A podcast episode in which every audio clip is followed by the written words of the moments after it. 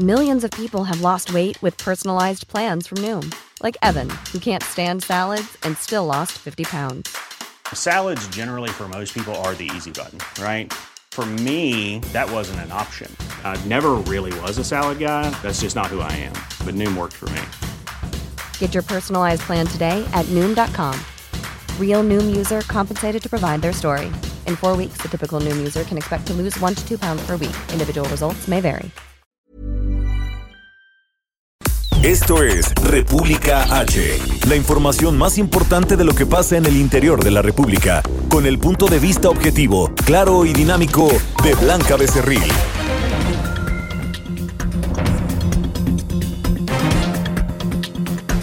Buenas tardes, son las 12 del día en punto de este viernes 31 de julio del año 2020, último día del mes. Yo soy Blanca Becerril, esto es República H y yo lo invito, por supuesto, como todos los días, a que se quede conmigo porque en los próximos minutos le voy a dar toda la información más importante generada hasta este momento de lo que ha ocurrido en las últimas horas en el territorio nacional por supuesto, con el asunto del coronavirus, pero también eh, pues con otros temas de Emilio Lozoya, del exdirector de Petróleos Mexicanos, que ya porta el brazalete electrónico con el que pues eh, podrá seguir su proceso en libertad. Esto se lo digo entre comillas, porque acuérdense que está acá en el sur de la Ciudad de México, en un hospital desde que llegó extraditado de España sobre el tema del coronavirus, perdóneme, también hay información importante que darle porque toda la próxima semana, hace unos minutitos, la eh, jefa de gobierno de la Ciudad de México acaba de informar que la Ciudad de México, la capital del país, se mantendrá en color naranja de este semáforo epidemiológico con alerta todavía y esto quiere decir que en cualquier momento podríamos pasar a color rojo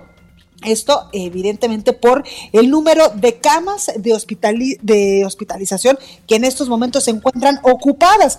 También hay información importante de lo que sucede en el interior de la República y hoy tendremos una plática con el gobernador de Quintana Roo, Carlos Joaquín, pues para que nos platique precisamente pues cómo se está llevando a cabo esta reactivación económica en una de las joyas turísticas del territorio nacional. También pues qué medidas están eh, tomando para evitar la propagación, el contagio de coronavirus. Y es que usted se acuerda que hace aproximadamente unos 15 días tuvimos una entrevista exclusiva con el secretario de Seguridad eh, Pública ya en, en Quintana Roo, Alberto Capela, que nos decía y que nos anunciaba en aquel momento, en aquel lunes, que eh, pues algunos municipios del estado iban a regresar a semáforo rojo en aquellos momentos y que se iban a cerrar pues muchas actividades y también que se iban a reforzar la vigilancia para que los ciudadanos pues estuvieran usando el cubrebocas y eh, pues aplicaran las medidas correspondientes para evitar la propagación del coronavirus. También, evidentemente, pues vamos a preguntar sobre esto al gobernador, porque lamentablemente, pues eh, el estado sigue en semáforo rojo en cuanto a este semáforo epidemiológico. Esto va a continuar del 3 al 9 de agosto que va a permanecer Quintana Roo en rojo para la zona sur y en color naranja para la zona norte. Todo esto y más le vamos a preguntar unos momentitos al gobernador. Así que yo le pido que se quede conmigo y que nos acompañe durante la próxima hora. Recuerde que nos puede seguir en nuestras redes sociales. Estamos en Twitter como arroba el heraldo de México mi Javi, mi palomita. Y eh, mi Twitter personal es arroba eh, Blanca Becerril. También estamos en Instagram, en Facebook, en YouTube y en www.elheraldodemexico.com MX. Aquí en la Ciudad de México nos escuchamos por el 98.5 de FM, en Guadalajara, Jalisco 100.3, en Monterrey, Nuevo León 90.1 también nos escuchamos en Tampico, Tamaulipas 92.5, en Villahermosa, Tabasco 106.3, en Acapulco, Guerrero 92.1, también en el Estado de México por el 540 de AM, en Tijuana, Baja California 1700 de AM, en Nuevo Laredo, Tamaulipas 101.9, 103.7 y a partir del próximo lunes ya nos estaremos escuchando en Campeche, así que pues yo y mi equipo, quienes hacemos posible este espacio informativo, estaremos transmitiendo completamente en vivo desde Ciudad del Carmen, allá en Campeche, donde pues estaremos dando el banderazo ya de inicio a la estación de República, eh, evidentemente al programa República H, pero a la estación de El Heraldo Radio en este estado del país. Así que sin más, vamos a un resumen de noticias y arrancamos con toda la información. En resumen. El exdirector de Petróleos Mexicanos, Emilio Lozoya, ya porta el brazalete electrónico con el que podrá seguir su proceso en libertad. Con esto, el exfuncionario federal deberá registrar el domicilio en el que permanecerá la mayor parte del tiempo para que el brazalete lo monitoree vía satélite. A pregunta expresa, el presidente de México, Andrés Manuel López Obrador, negó tener información de que la Fiscalía General de la República haya realizado alguna solicitud de custodia para el expresidente Enrique Peña Nieto, como ha trascendido en algunos medios de comunicación. Se presume que el exmandatario fue custodiado en calidad de turista, esto en España. No tengo información y este no tengo tampoco este conocimiento de que la Fiscalía haya hecho alguna solicitud en ese sentido. A través de su cuenta de Twitter, Santiago Nieto, titular de la Unidad de Inteligencia Financiera, aclaró que desde el pasado mes de abril se presentó la denuncia en contra de Luis Cárdenas Palomino y en diciembre del 2019 en contra de Genaro García Luna. Durante la mañanera, el canciller mexicano Marcelo Ebrard explicó cómo se está coordinando la recuperación de bienes en Estados Unidos originados de actos de corrupción en México. Respecto a los bienes divididos en dos grandes capítulos, lo que tiene que ver con el narcotráfico, es decir, bienes, cuentas bancarias, empresas vinculadas al narcotráfico, que tengan esos bienes, esos activos en territorio de los Estados Unidos, pero que sus operaciones sean en México. Y lo mismo para aplicarlo en el caso de delincuentes denominados de cuello blanco. Tras reportar la muerte de al menos 222 profesores en Chiapas, Oaxaca y la Ciudad de México a causa del coronavirus, la Coordinadora Nacional para los Trabajadores de la Educación, CENTE, advirtió que no existen condiciones para el regreso a clases, ni siquiera de manera virtual o en el modelo híbrido propuesto por la Secretaría de Educación Pública. La nota del día. Muchísimo gusto darle la bienvenida a este espacio informativo al gobernador de Quintana Roo, Carlos Joaquín. Gobernador, muy buenas tardes, ¿cómo está? Hola Blanca, ¿qué tal? Muy buenas tardes también, un gusto saludarte. Gracias, eh, gobernador. Cuéntenos cómo vamos en el tema del coronavirus allá en Quintana Roo, que yo lo decía al espacio, eh, al inicio de este espacio informativo, es una de las joyas eh, de nuestro país en cuestión turística y en otros asuntos también. Sí, Blanca, trabajando mucho para poder tener eh, un mayor control sobre esta epidemia, evitar el que crezcan los contagios, mantener de manera adecuada nuestra ocupación hospitalaria con suficiente capacidad. Y esto, por supuesto, que nos sirva para los procesos de recuperación económica que el Estado ha iniciado también de una forma gradual, ordenada, y basada sin duda en la responsabilidad de cada quintanarroense, de todos los ciudadanos, para la creación de hábitos, la convivencia con el coronavirus fuera de casa en las diversas ciudades y que con acciones eh, dirigidas precisamente a, la disminución de, de casos positivos, de buscar que el contagio no crezca, entonces podamos participar todos en esta muy importante eh, eh, acción en bien de la recuperación económica del Estado y también del cuidado a la salud. Totalmente. Gobernador, eh, usted acaba de informar que el semáforo estatal va a mantener a la zona sur del 3 al 9 de agosto en rojo y en color naranja para la zona norte. Cuéntenos un poco cómo, cómo está este asunto. Así es, Blanca. en el estado nosotros tenemos eh, un semáforo dividido en dos regiones, Quintana Roo, entre Cancún y Chetumal tiene poco más de 300 kilómetros de diferencia.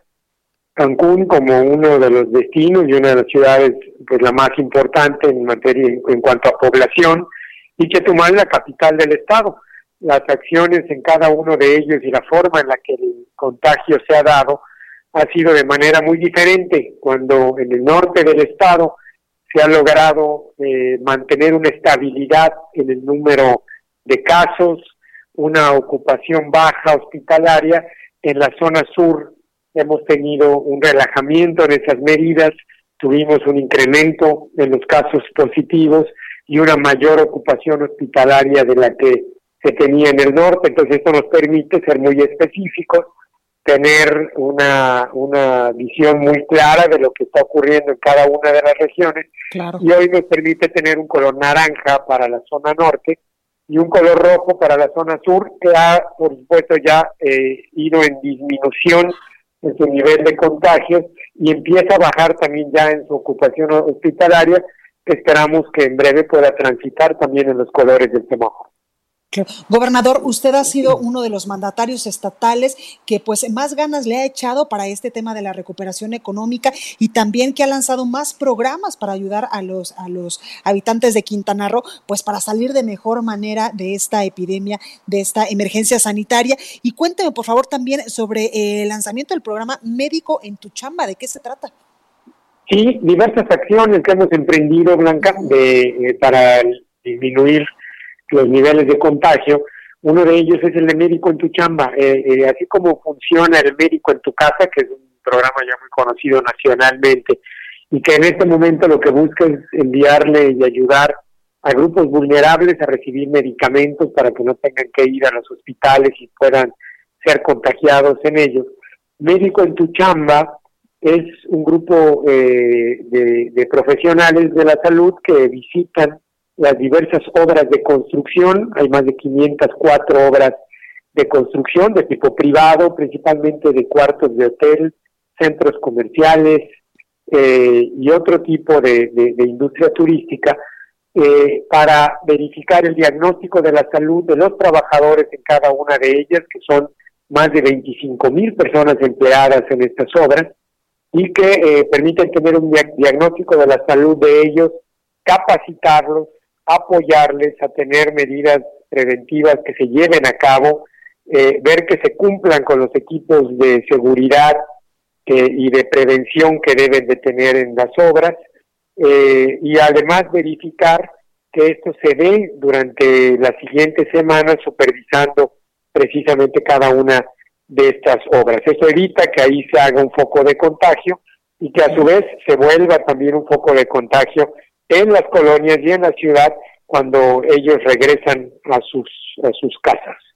Entonces es, un, procedimiento que me parece muy, muy eficiente para cuidar eh, el tema de la salud.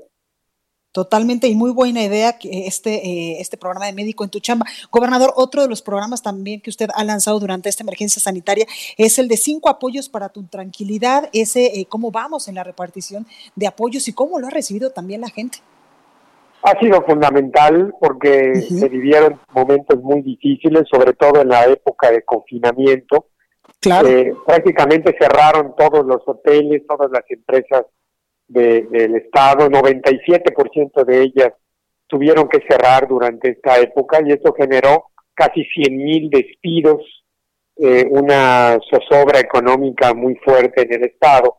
Y entonces entramos con un programa precisamente de apoyo a las familias para que permanezcan en casa, que todavía hoy mantenemos en la parte alimentaria y de salud, porque estos cinco apoyos incluían apoyo en la energía eléctrica, en el agua potable, en el gas, en eh, la alimentación y en la salud de las personas y hoy mantenemos todavía el programa alimentario. Debo decir que hemos entregado más de un millón veinticinco mil despensas a la población para eh, evitar que falte de comer en las casas de los quintanarroenses y eh, todavía estamos en la fase final de este programa que ha sido muy exitoso, que ha permitido que la gente tenga la posibilidad de salir adelante y que ahora ya con este inicio del programa de recuperación económica entonces pueda hacerlo en mejor forma y que de nuevo empiecen a generarse y a crearse los empleos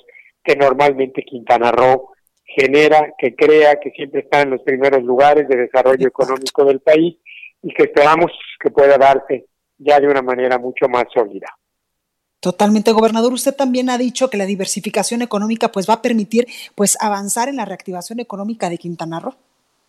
Así es, eh, estamos en un proceso también de diversificación económica, porque la crisis eh, muestra también los errores y los y, las oportunidades de mejora, ¿no? Claro. Así es, y la dependencia tan grande de un sector tan fuerte para Quintana Roo como es el turismo, hace también que sea necesaria la diversificación económica, principalmente hacia la zona centro y sur del estado, donde hemos iniciado procesos de, parques industriales, de eh, impulso a la agroindustria, de eh, también poner eh, los ojos hacia centrales de abasto, la búsqueda del mercado centroamericano, y estas posibilidades son las que hoy estamos ofertando en el Estado, con posibilidades muy amplias de crecimiento, con muy buena oportunidad de, inversión y que esperamos que se pueda convertir también en esa diversificación económica que estamos buscando.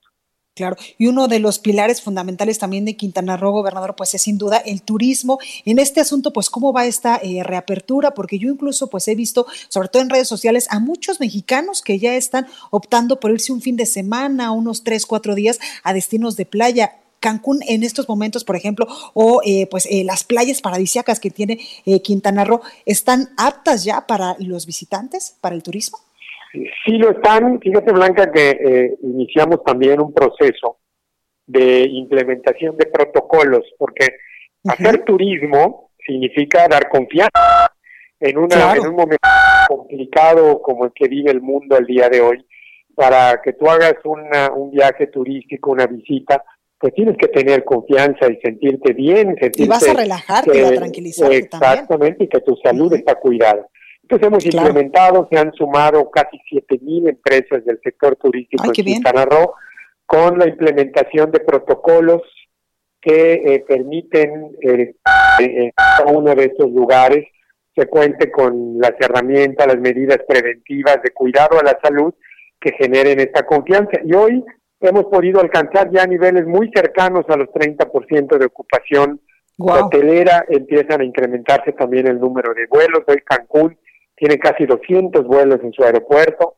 Eh, lo normal es que lleguemos a 300 y que tengamos picos hasta de 600, pero llegamos a tener menos de 10 durante la época más complicada de la epidemia. Hoy estamos ya alcanzando niveles de 192 vuelos en el aeropuerto, que muy eh, buen augurio y que, eh, bueno, tendremos que transitar junto con esa recuperación con los colores de nuestros semáforos para poder también ampliar esa gradualidad y empezar a tener un mayor nivel de ocupación hotelera. Espero que todas estas acciones y, y, eventos que estamos llevando a cabo nos sirvan para el cuidado de la salud, el salvar vidas y la recuperación económica adecuada. Claro. Gobernador, la relación con el gobierno federal, con el secretario de salud, con el subsecretario incluso de, eh, de salud, Hugo López Gatel, ¿cómo es? ¿Han recibido, pues, eh, sobre todo usted, gobernador de Quintana Roo, ha recibido el apoyo que necesita en estos momentos el Estado para salir de esta emergencia sanitaria? hemos tenido un trabajo de coordinación adecuado, en donde de repente han salido diferencias. Como la de ayer, ¿no? En esta conferencia. Como la de ayer, por ejemplo en la que pues sentimos que eh, hay un, un, un ton de advertencia que lo único que genera es eh, eh, alejamiento, rupturas, cuando lo que hoy necesitamos es trabajar todos juntos, ¿no? Tener acuerdos muy claros de diálogo, de, de buscar el bienestar de los de los mexicanos, de cada uno de ellos, del, del pueblo, en el caso particular de Quintana Roo, que hoy lo que espera es poder mantenerse bien de salud y poder empezar a tener la posibilidad de nuevo de recuperación de su economía, de llevar alimento a su casa, de, crecer. Entonces, eh, eh, situaciones en las que se ponen en entredicho eh, lo que ocurre a nivel local, a nivel estatal,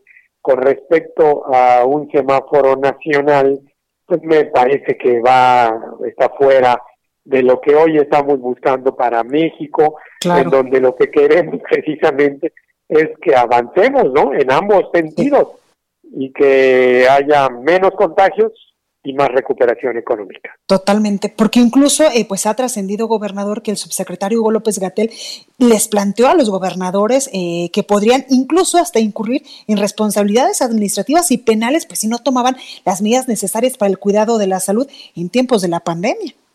Sí, evidentemente así fue. Y eh, lo que nosotros decíamos era, oye, pues este esto, esta situación suena como advertencia, ¿no? Como amenaza, cuando me parece que no somos enemigos, por el contrario. Por supuesto. Lo que estamos buscando es un trabajo en coordinación y que nos permita o nos lleve a mejores condiciones de, de, vida. muchos estados, gobernador, incluso el de usted, pues han tomado medidas incluso muy diferentes a los lineamientos del gobierno federal, porque pues cada territorio de la República Mexicana tiene situaciones y condiciones diferentes a lo que se está viviendo, por ejemplo, en el centro. Así es, y, yo ayer precisamente comentaba en esta reunión, Blanca, que yo inclusive tengo dos, como lo dijimos hace un momento, tengo dos regiones en una zona geográfica pequeña como el Quintana Roo, porque queremos ser extremadamente específicos, tener un mayor control de lo que está pasando y estamos haciendo eh, esfuerzos eh, de verdad muy importantes en bien de, lograr estabilidad en, la, en lo que significa la epidemia y eh, al mismo tiempo lograr avanzar en la recuperación económica. Entonces, eh, nos parece ilógico que cuando estamos haciendo todo este trabajo eh, en búsqueda de ello, pues nos topemos con una advertencia de ese tipo que eh, crea confusión en la población. un semáforo de un color en un lado, de otro color en otro, que no tiene la condición de lo que está pasando localmente, regionalmente, pues dista mucho de ser un factor de coordinación y se convierte en un factor de ruptura. Totalmente, gobernador. Por último, preguntarle cómo se siente haber tenido COVID-19, cómo va, cómo se siente en estos momentos de salud y, este, y, o sea, qué sintió en un primer momento cuando le diagnosticaron y le dijeron que era positivo a este virus. Pues eh, evidentemente incertidumbre, ¿no? Se genera una gran incertidumbre de pues no conocer qué viene, ¿no? Que sigue, ya soy positivo. ¿Y cómo va a reaccionar su cuerpo? ¿Cuáles serán los síntomas que, que vienen? Afortunadamente, Blanca, fueron muy leves, eh, tuve algunos, eh, algunos pocos, pero la verdad muy leves. Eh, ya voy prácticamente de salida, me siento muy bien, he estado ya participando de manera mucho más activa en todas las acciones del gobierno del Estado y aunque siempre estuve pendiente y atento, pues siempre hay que seguir las recomendaciones de los médicos que estuvieron muy atentos, a los que aprovecho también eh, reconocer y agradecer su, su trabajo y su labor conmigo y que eh, afortunadamente estamos ya de salida y me siento muy bien. Muchas gracias por preguntar.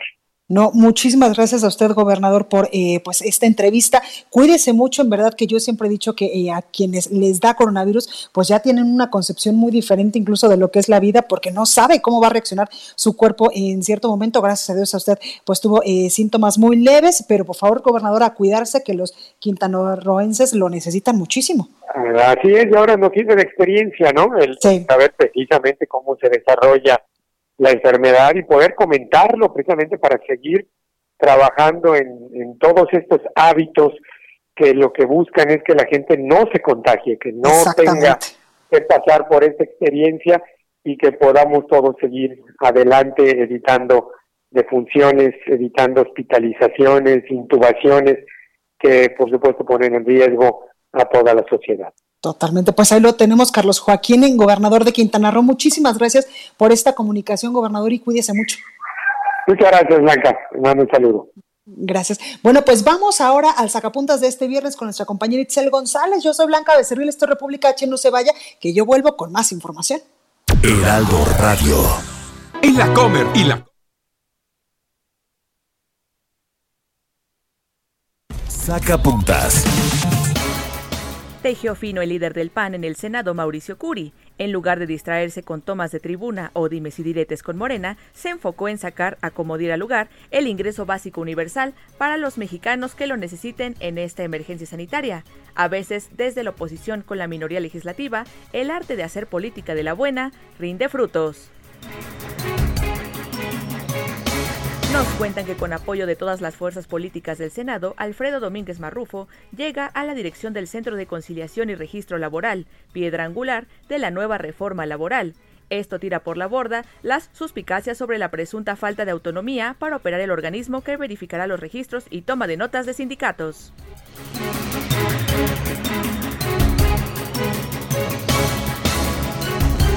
Continúa escuchando a Blanca Becerril con la información más importante de la República en República H. Regresamos. Estamos de regreso con la información más importante de la República en República H con Blanca Becerril, transmitiendo en Heraldo Radio Queridos amigos, muy buenas tardes. Les habla Adriana Rivera Melo y en esta ocasión, bueno, pues quiero ofrecerles un tapete esterilizante muy seguro, un tapete que, bueno, pues afortunadamente ha sido un éxito y está funcionando muy, muy bien. Sabemos que el motivo o uno de los motivos más frecuentes de contagio por COVID está en los zapatos de personas que llegan o se acercan al domicilio y fue España el país que desarrolló este tapete esterilizador que se utiliza en hospitales, que elimina el 99% de bacterias, patógenos, pero principalmente pues los virus que llegan a nuestros zapatos. Y el tapete esterilizador ya está en México. Si ustedes llaman en este momento al 800 2305000 o visita hospitalar.mx, bueno, pues se lo puede llevar a un precio muy especial y puede elegir entre dos regalos, un esterilizador en aerosol o una bolsa esterilizable. Es muy sencillo de utilizar, únicamente hay que vaciar el líquido esterilizador que trae, colocar los pies durante unos 20 segundos para limpiar muy bien las suelas de los zapatos y bueno, el tapete viene ya con líquido suficiente para dos meses de uso. Así es que vale la pena y si pagan con tarjeta bancaria, les, les vamos a enviar completamente gratis el único aerosol sanitizante creado especialmente para combatir este letal virus. El número nuevamente para que llamen amigos es el 800 230 5000 800 230 5000 Aprovechen. Buen día. En resumen. La Secretaría de Salud de Jalisco registró la primera muerte de una persona contagiada de dengue y de coronavirus simultáneamente, un hombre de 44 años, habitante del municipio del Salto. El Instituto Nacional Electoral aprobó un paquete de protocolos a aplicar en todas las etapas de la elección local que tendrá en Hidalgo y también en Coahuila el próximo 18 de octubre en medio de la pandemia de coronavirus. El gobernador de Puebla, Miguel Barbosa, informó que el subsecretario de Prevención y Promoción de la Salud, Hugo López Gatel, estará hoy en el estado, donde tendrá reuniones privadas y una videoconferencia con presidentes municipales. El gobernador de Oaxaca, Alejandro Murad, afirmó que esta semana sí habrá semáforo de alerta por coronavirus y adelantó que la entidad pasará a color naranja. Este jueves el Pleno del Congreso de Veracruz aprobó los nombramientos de seis nuevos magistrados del Tribunal Superior de Justicia con 39 votos a favor y 4 en contra. La consejera presidenta del Instituto Estatal Electoral de Hidalgo, Guillermina Vázquez Benítez, informó que trabajan en un protocolo para los comicios de la entidad con recomendaciones de salubridad para el periodo de campañas y acciones del personal que actuará el día de la jornada electoral. Entrevista. Bueno, continuamos con más información y es que 400 alcaldes del territorio nacional no van a celebrar el grito de independencia, evidentemente por motivos de la emergencia sanitaria del coronavirus que en estos momentos pues nos continúa teniendo en alerta a todo el país. Y para hablar más al respecto, me da mucho gusto saludar en la línea telefónica y le agradezco como siempre su disponibilidad y su tiempo a Enrique Vargas del Villar. Él es presidente de la Asociación Nacional de Alcaldes y también, por supuesto, alcalde de Huizquilucan. Alcalde, muy buenas tardes, ¿cómo está? Blanca, ¿cómo estás? Muy buenas tardes a ti y a todo tu auditorio. Oiga, alcalde, 400 eh, alcaldes de, de, la República Mexicana pues no van a celebrar el grito de independencia. Cuénteme cómo toman esta decisión, pues contrario incluso a lo que el presidente Andrés Manuel López Obrador ha dicho, que él eh, pues anunciaba que sí va a dar el grito de independencia con 500 personas y todo, pero que sí se va a llevar a cabo. Así es, fíjate que eh, tomé la decisión, fui el primer alcalde en el país, de -huh. cancelar los festejos del 15 y 16 de septiembre pues porque estamos en, en, en, en pandemia, hay que decirlo claro. a, todo, a todo tu auditorio, sigue aumentando la pandemia, aunque digan que no, sigue aumentando, ya somos el tercer país con más muertes en todo el mundo y obviamente esto es para eh, salvar la vida de la gente, para proteger la vida de la gente y también todo el recurso que se gastaba eh, en, el, en el grito, uh -huh. en el desfile, va directamente para salud de la gente, para comprar ah, vacunas de influencia, que eh, en, en, octubre arrancamos con la influenza y con el COVID pues, se puede agravar un poco más. Y obviamente el mejor festejo es que las familias estén en su casa con salud. Es por eso que tomamos la decisión, las y los presidentes municipales de Acción Nacional, que no haya festejo este año y que la gente se, se la pase en su casa. Totalmente, alcalde, y además algo importante que eh, pues eh, me parece de mucha responsabilidad de política y responsabilidad social, porque entendemos que cada vez que hay un grito de independencia, incluso los desfiles del 16 de septiembre, pues habemos muchísimas, muchísimas personas que vamos al zócalo de nuestra ciudad, al zócalo capitalino, y en esta aglomeración, cuando hay pues muchísimas personas dentro de un mismo sitio, pues uno no sabe si el de al lado o el de atrás tiene coronavirus y nos podemos contagiar. Exactamente, va, va mucha gente, van muchas familias, va, va, va mucha gente de la tercera edad, Exacto. pues a ver el desfile. Y es por eso que debemos de ser empáticos con la ciudadanía, estar del lado de la ciudadanía y poder hacer todas las acciones posibles para salvar la vida de la gente. Claro. Alcalde, ¿cómo están viendo ustedes los alcaldes del Partido Acción Nacional, eh, que evidentemente hay muchos a lo largo del territorio nacional, pues estas acciones, estas directrices del gobierno federal, eh, pues para hacerle frente a la emergencia sanitaria que muchos se han criticado? Mira, la verdad es que eh, no estamos de acuerdo de cómo se ha llevado la pandemia. Si nosotros recordamos desde que se arrancó, se decía que ya iba a acabar, que ya estaba domada, que ya había acabada, y no, y no es así. El día de ayer llegamos a ser el tercer país con más muertes de todo el mundo. ¿Qué quiere decir? Que el gobierno federal no ha llevado correctamente esta pandemia y el problema es que seguimos en ella. El problema es que no bajan los contagios y siguen las muertes. Le tenemos que hacer un llamado con mucho respeto al presidente de la República para que pueda tomar decisiones correctas para ya poder domar realmente la curva de los contagios y poder parar ya las muertes en el país. Alcalde, ¿qué se necesita? Porque también el gobierno federal se ha enfrascado mucho pues en este dilema de si sí es bueno el cubrebocas, de si no es bueno, de si no lo ponemos, de que hoy el presidente incluso pues ya dijo que no se va a poner el cubrebocas hasta que se acabe la corrupción en el país, entonces eso quiere decir que nos falta mucho. Así es, a ver, no podemos de verdad, te lo digo como gobernante, no podemos estar jugando con la vida de la gente. No podemos Totalmente. decirle a la ciudadanía no te pongas el cubrebocas cuando ya está más que claro que el cubrebocas en todo el país, eh, perdón, en todo el mundo, está claro que es la única manera de protegernos. Uh -huh. A ver, debemos de ayudar a que la gente vea que la cabeza, que el presidente, que el jefe de todos los mexicanos que debe de poner el ejemplo, se debe de poner un cubrebocas, no pasa nada. Si el presidente de Estados Unidos, Donald Trump, que no quería ponérselo, ya salió, no pasa nada, estamos en una pandemia.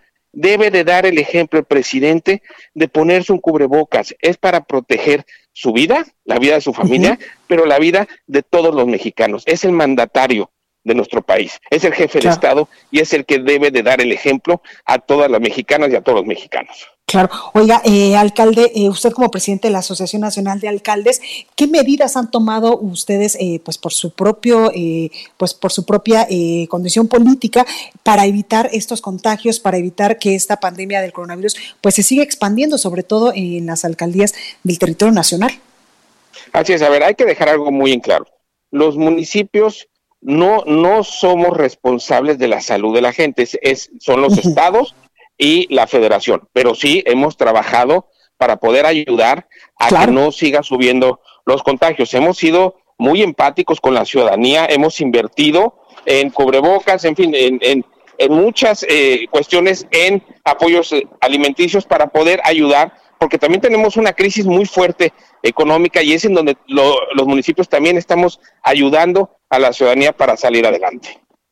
Pues ahí lo tenemos. Muchísimas gracias, Enrique eh, Vargas del Villar, presidente de la Asociación Nacional de Alcaldes y Alcaldes de Huizquilucan, por esta comunicación y pues a seguir adelante y a seguirle dando, alcalde. Así es, así es, hay que cuidarnos y por último, que Dios bendiga a nuestro país y que nos ayude a salir adelante. Totalmente, alcalde, muchas gracias.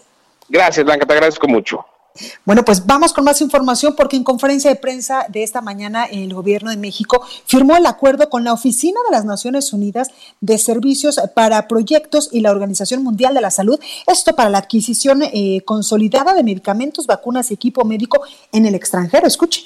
Esto significa que vamos a obtener todas las medicinas en eh, los países del mundo, medicinas de buena calidad, a bajos precios y eh, sin corrupción. Bueno, y Fernando Cotrim Barbieri, quien es el representante de la Oficina de Naciones Unidas de Servicios para Proyectos en México, explicó pues cuál será la labor de este órgano para fortalecer el proceso de adquisición de medicamentos en todo el país. Pretendemos la planificación y gestión eficiente de la compra consolidada de los medicamentos y una primera fase, la gestión de la compra consolidada anual de medicamentos para el periodo 2021 y para los subsiguientes años se realizará un ejercicio de análisis, estimación de la demanda y planificación de los eventos de licitación también para ese periodo. Bueno, y tras reclamos de legisladores, el presidente Andrés Manuel López Obrador afirmó que solo se pondrá el cubrebocas, como ya platicamos hace unos momentos con el alcalde de Whisky Lucan, hasta que no haya corrupción en el país. Así que, lamentablemente, pues esto, quién sabe cuándo será. Escuche. Me voy a poner un tapaboca, ¿saben cuándo?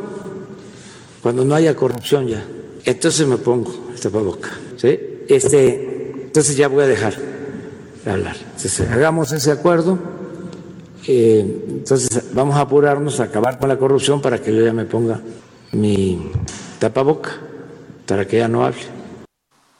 No, es que no es el tapabocas, eh, presidente, para que usted no hable, sino para cuidarse y cuidar a los suyos, a las personas que le rodean, de no contraer y no contagiar o no propagar el coronavirus. Como ya lo hemos dicho en este espacio informativo, pues muchos epidemiólogos y personas que se dedican exactamente a estos asuntos han dicho que sí es sumamente importante el uso del cubrebocas, así que por favor le hacemos un llamado respetuoso, como dirían políticamente eh, correctos, eh, pues varios actores de la sociedad, a que pues los, eh, funcionarios federales y también, por supuesto, el presidente se pueda poner un cubrebocas. Y es que legisladores del Partido de Acción Nacional en la Cámara de Diputados anunciaron ayer que buscarán jurídicamente obligar al mandatario, el presidente Andrés Manuel López Obrador, a usar cubrebocas en eventos públicos a fin de que sea un ejemplo para la población en medio de la contingencia sanitaria por la pandemia de coronavirus. En fin, vámonos ahora hasta Guadalajara, Jalisco, con nuestra compañera Mayeli Mariscal, porque rediseñan botón de emergencia por COVID-19 y acusan a las actividades recreativas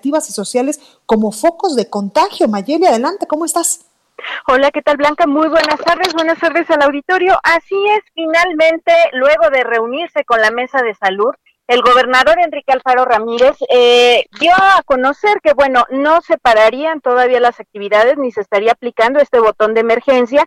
Sin embargo, se van a replantear algunas actividades que puedan eh, de manera escalonada quizá el poder eh, pues rehacer digamos sus horarios para evitar justamente eh, que las actividades sociales y recreativas que son las que hasta estos momentos están determinando que son las de mayor incidente o que mayormente provocan esta, eh, estos contagios de coronavirus. Sobre todo lo que tiene que ver también el llamado a la sociedad es con las reuniones familiares que ya se ha detectado porque tan solo el 30% de los casos de contagios, se detectó que han sido en lugares de trabajo, es decir, en el trabajo nos cuidamos mucho más, utilizamos el cubrebocas y el gel y sin embargo ya con la familia o con los amigos es cuando se están relajando las medidas sanitarias.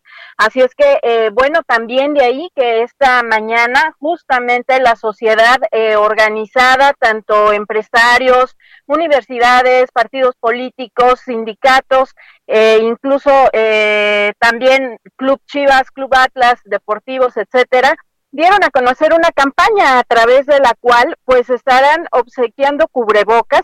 Esta campaña se llama Estamos juntos y los y lo traemos bien puesto y es eh, a través del cual con de manera inicial 500 mil cubrebocas son los que se van a estar repartiendo en eh, sobre todo los lugares de mayor aglomeración, eh, también en las paradas de autobús y anunciaron que pues esta campaña también lo que busca es el uso correcto del cubrebocas, porque no tan solo es ponerlo y hay muchas personas que no cubren la nariz o que no lo portan el tiempo que lo deben eh, de traer de forma adecuada. Así es que pues esa es la invitación que se hace también por parte de prácticamente pues eh, muchos organismos de la sociedad civil y, y como ya te mencionaba, eh, pues para evitar que sigan aumentando los contagios en Jalisco.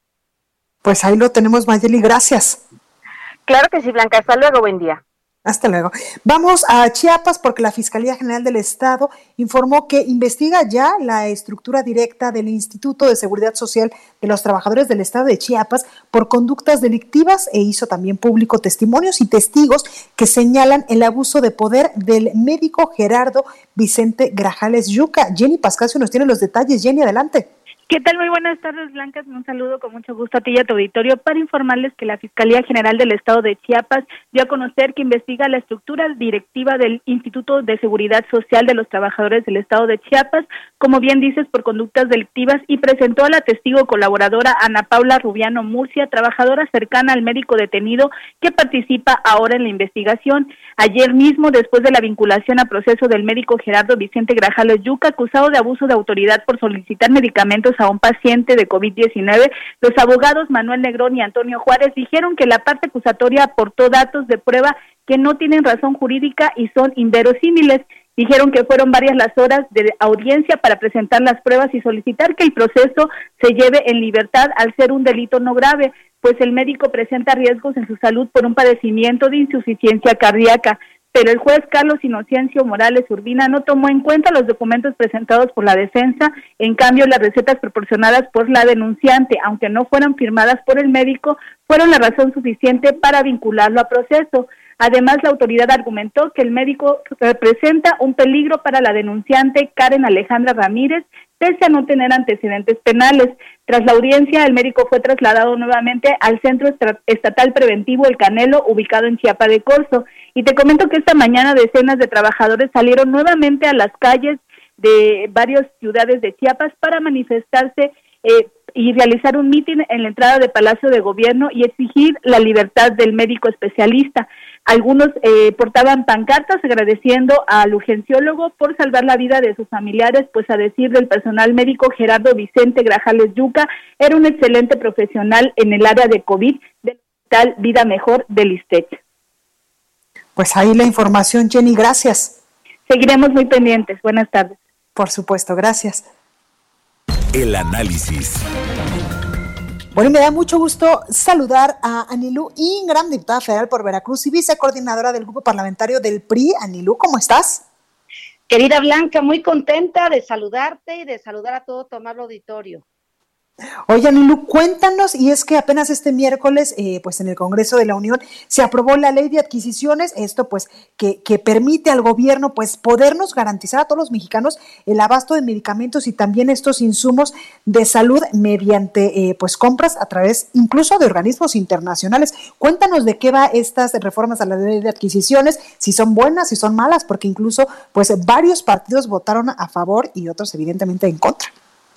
Hubo, hubo mucha polémica y todos los puntos de vista son válidos, Blanca, pero sí te quiero platicar un poco de la decisión que nosotros tomamos en la Cámara de Diputados.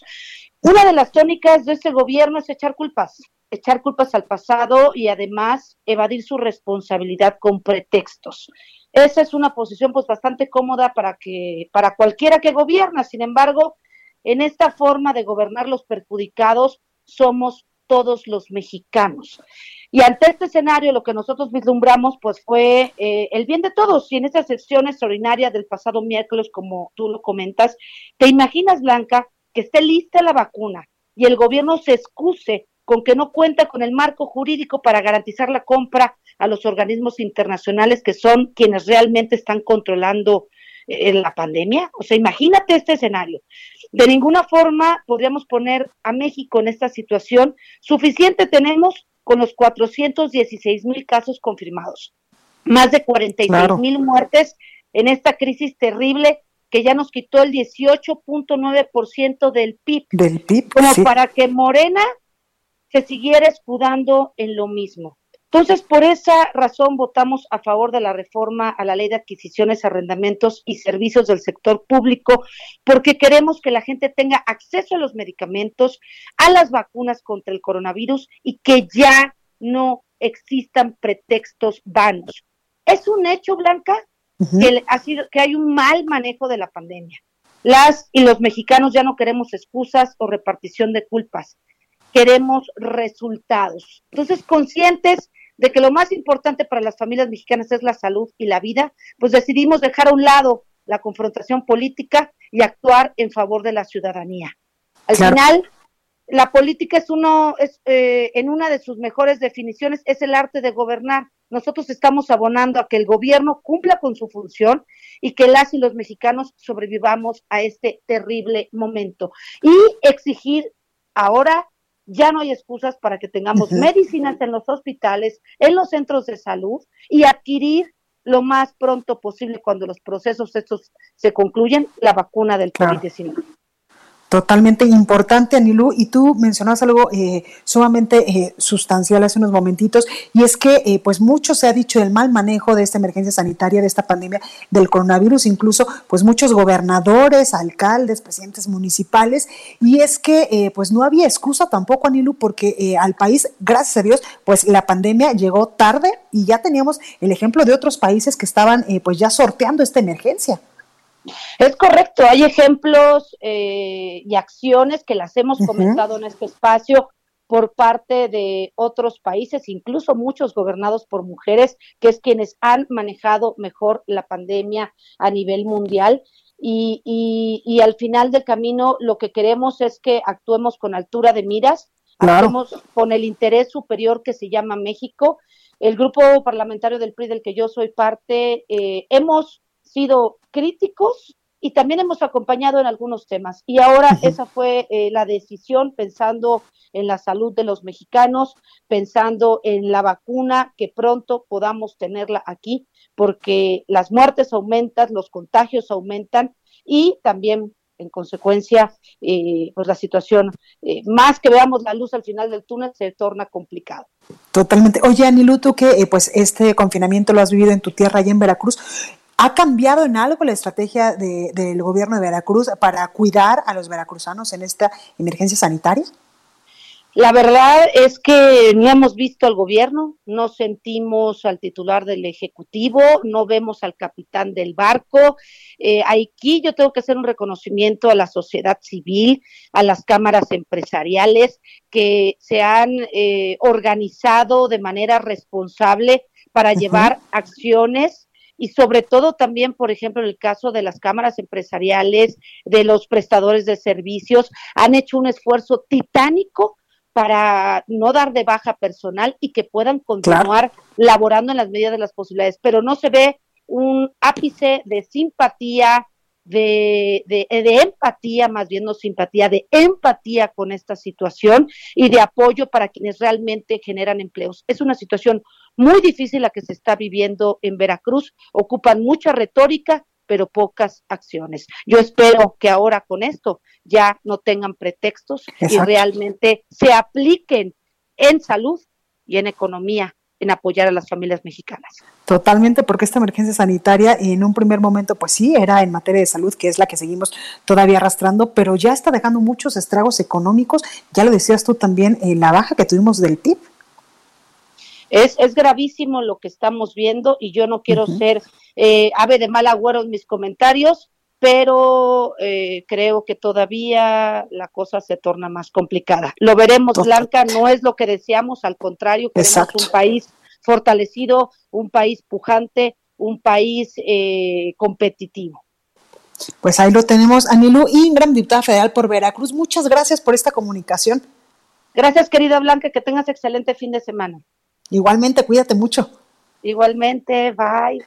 Bye. Bueno, pues hasta aquí este espacio informativo. Yo soy Blanca Becerril. Yo les espero el próximo lunes en punto de las 12, transmitiendo totalmente en vivo desde Ciudad del Carmen, allá en Campeche, donde a partir de este lunes ya nos podrá usted escuchar por el 101.3 de FM y el 950 de AM. En verdad, muchísimas gracias, porque sin usted, este grupo empresarial eh, dedicados, pues evidentemente, a los medios de comunicación, pues no sería posible esta expansión que está teniendo el Heraldo Radio. Así que muchísimas gracias de corazón. Cuídese mucho.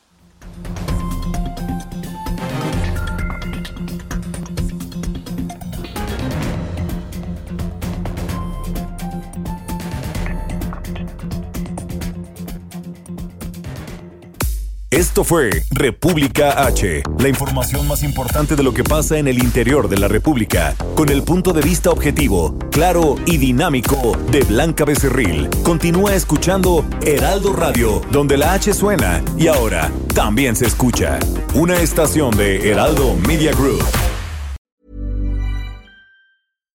For your next trip? Elevate your travel style with Quince. Quince has all the jet setting essentials you'll want for your next getaway, like European linen, premium luggage options, buttery soft Italian leather bags, and so much more. And it's all priced at 50 to 80% less than similar brands. Plus, Quince only works with factories that use safe and ethical manufacturing practices. Pack your bags with high-quality essentials you'll be wearing for vacations to come with Quince. Go to quince.com slash trip for free shipping and 365-day returns.